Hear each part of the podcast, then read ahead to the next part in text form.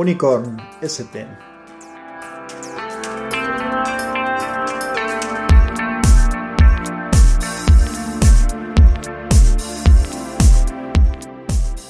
Capítulo 8. Vamos a hablar de coches.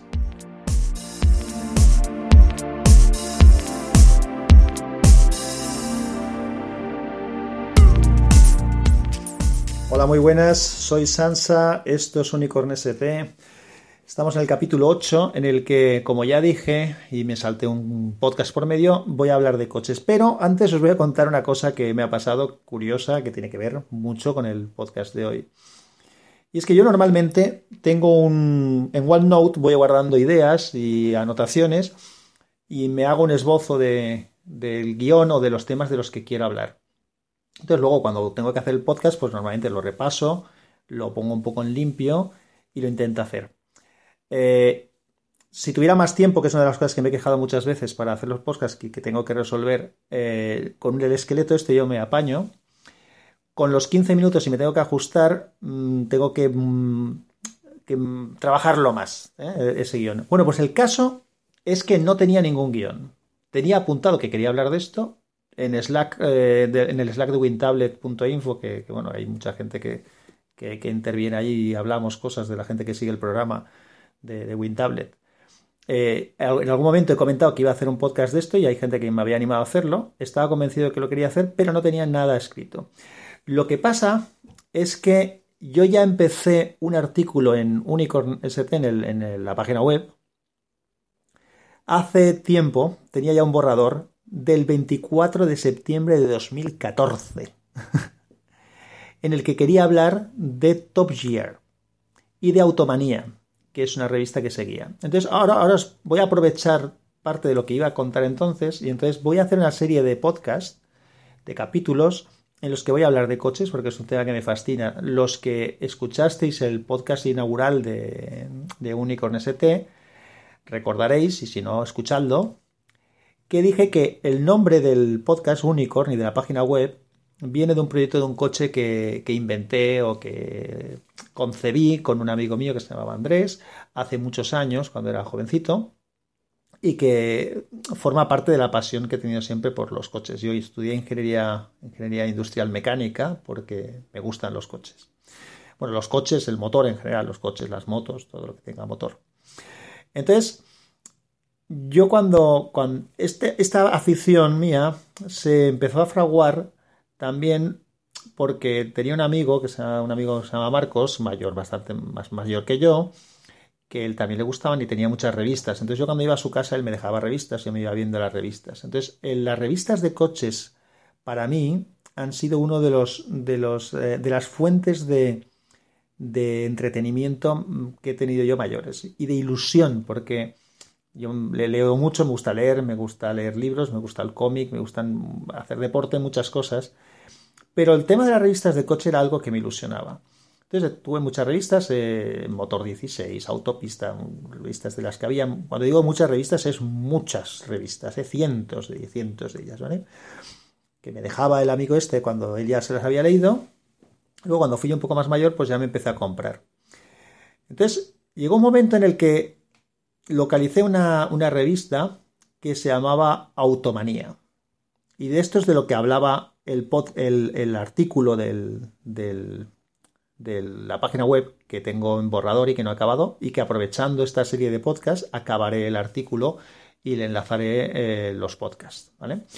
Entonces, descubrí una revista que se llamaba Automanía. No recuerdo por qué año sería, pero vamos, yo estaría en BUP, o sea, hace, hace, bastantes años.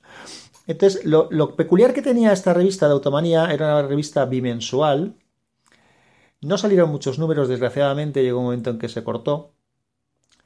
Era que hablaba, bueno, hablaba, escribían artículos sobre coches especiales. Porque si uno se va a comprar un coche, pues compra una revista o una guía de, coches, que las hay también, de estas que son más gordas y que tienes ahí todas las marcas y todos los modelos, o pruebas de coches que te explican temas de ellos. Pero a mí que lo que me, hacía, lo que me gustaba era ilusionarme con ello eh, claro, en una revista normal, pues podías encontrar uno o dos artículos de coches especiales, de Porsches, de Ferraris y demás, El resto eran temas de coches más normales, que me gustaba porque como me gusta la mecánica y me gustaba el tema, pues estaba bien informarme. Pero esta revista de Automanía era toda ella de coches especiales. Además añadía la peculiaridad de que el estilo de redacción era un estilo que me encantaba. No era la típica revista de coches que te hablan del, motor, de la prueba, de cómo funciona con pasajero. Era como una historia, te contaban una historia alrededor del coche y del artículo. Estaba, estaba muy trabajado. Eh, el, director de la revista me parece que, era Jackie X, que fue un corredor de Fórmula 1 belga y que posteriormente también eh, corrió en el, en el París-Dakar. Creo recordar me podía haber documentado para antes de hacer esto, pero creo recordar que ganó una edición y estuvo a punto de ganar otra, una famosa con los Peugeot, en la que compartía equipo con Ari Batanen y que a mí me cabreó mucho que con una moneda decidieron que tenía que ganar Batanen cuando realmente mereció ganar más X en, esa, en carrera. Bueno, esto es aparte. Bueno, pues Jack X era, era uno de las personas que trabajaban en esta revista, yo creo, no creo recordar que era director, y luego había otro, otro editor que escribía artículos que se llama John McEvoy, que este era muy, muy, muy peculiar. Era, este me gustaba mucho como lo hacía. Y cuando escribía un artículo otro editor, a veces había una parte que era el contrapunto de John McEvoy, que siempre le daba la vuelta un poco al coche y hablaba, pues por ejemplo, si hablaban de un Lamborghini Countach, que es este que tiene las alas que se abren hacia arriba, pues luego lo ponía verde eh, y ponía una serie de situaciones que podían pasar con ese coche en las que lo quedaba todo muy ridículo. Eh, eh, de verdad, era una revista muy, muy chula. En el artículo que, tengo en borrador y que, y que de verdad que, tengo que acabar, acabaré y con... Yo creo que me va a ayudar a hacer los, los capítulos estos del podcast para, para meterme en serio y acabar el artículo que tengo bastante esbozado y tengo con imágenes metidas y todo. Pues lo que haré es poner, mm, escanearé uno de los, alguno de los artículos estos y lo pondré para que, para que lo podáis leer. Ya, ya lo avisaré por aquí también cuando esté hecho, porque de verdad que merecía la pena. Bueno, pues esto fue durante algunos a, algún par de años de, de mi vida mm, adolescente, que me encantaba esto, y de verdad que el momento en el que iba a llegar el capítulo nuevo, el nuevo, la nueva revista, era una cosa que vivía con una ilusión tremenda. Iba al kiosco y el kiosquero que me conocía ya, pues ya desde la puerta ya me hacía gesto como que no había llegado porque se retrasaban mucho en tardaban mucho en salir, ¿eh? iban con retraso muchas veces. Y cuando en vez de decirme que no con la cabeza me, guiñaba el ojo y me lo sacaba la revista, era una ilusión enorme, de verdad. Suena igual suena ridículo, pero oye, de verdad que a mí era una cosa que me gustaba y me emocionaba tremendamente. Bueno, pues esto es un poco a modo introductorio. Esta revista se llamaba Automanía, como he dicho. Bueno, pues hace algunos años, probablemente cuando empecé a hacer este artículo, por allá por el, 2000, ¿qué, año he dicho que era? el 2014, hace ya tres años, en, alguna en uno de los canales de, la TDT empezaron a sacar, creo que era Energy, empezaron a sacar capítulos de algunas temporadas de Top Gear. Los que no conozcáis Top Gear, bueno, Top Gear es un programa de la BBC, en el que hay un periodista principal que se llama Clarkson y luego hay otros dos que lo acompañan, eh, que eh, Mark Hammond y, el otro, a ver si me ha ido el nombre, eh, May, que también tenían un estilo de hacer los reportajes diferentes. También eran siempre reportajes sobre, sobre coches especiales y lo montaban alrededor de, de alguna historia, es decir, se picaban unos con otros o hacían un viaje a través de la Toscana con, tres coches que comparaban mutuamente. Luego tenían un, circuito, tenían un circuito donde hacían las pruebas de los coches y un, y un eh, probador de coches misterioso que tenía siempre el casco y que no hablaba nunca, que se llamaba Stitch y que hacía las pruebas. Había el formato del programa, incluía también una entrevista con un famoso o famosa en esa entrevista al famoso famosa, aparte de hablar de otros temas, hablaban sobre todo de, coches, de los coches que habían tenido, de que les, gustaban, qué coches les gustaban, y le hacían hacer al famoso una, una vuelta al circuito ese que tenían ellos, eh, y controlaban los tiempos. Y tenían un ranking tanto de coches que probaba el probador, el Stitch este, como un ranking de eh, los tiempos que hacían los personajes famosos. El programa era este, excelente, me hizo disfrutar y me hizo recordar a esta automanía que comentaba, pero en formato ya más de, televisión, más que un formato escrito, evidentemente. Entonces me, gustó mucho. Eh, Top Gear eh, hicieron varias ediciones durante mucho tiempo, ya digo, creo que en Energy estuvieron haciendo varias, me chupé todas las que pude, me gustó mucho verlas, incluso mm, tenían una aplicación eh, donde podías bajar, para el teléfono donde podías bajar alguna cosa posteriormente el programa, cosa que hice.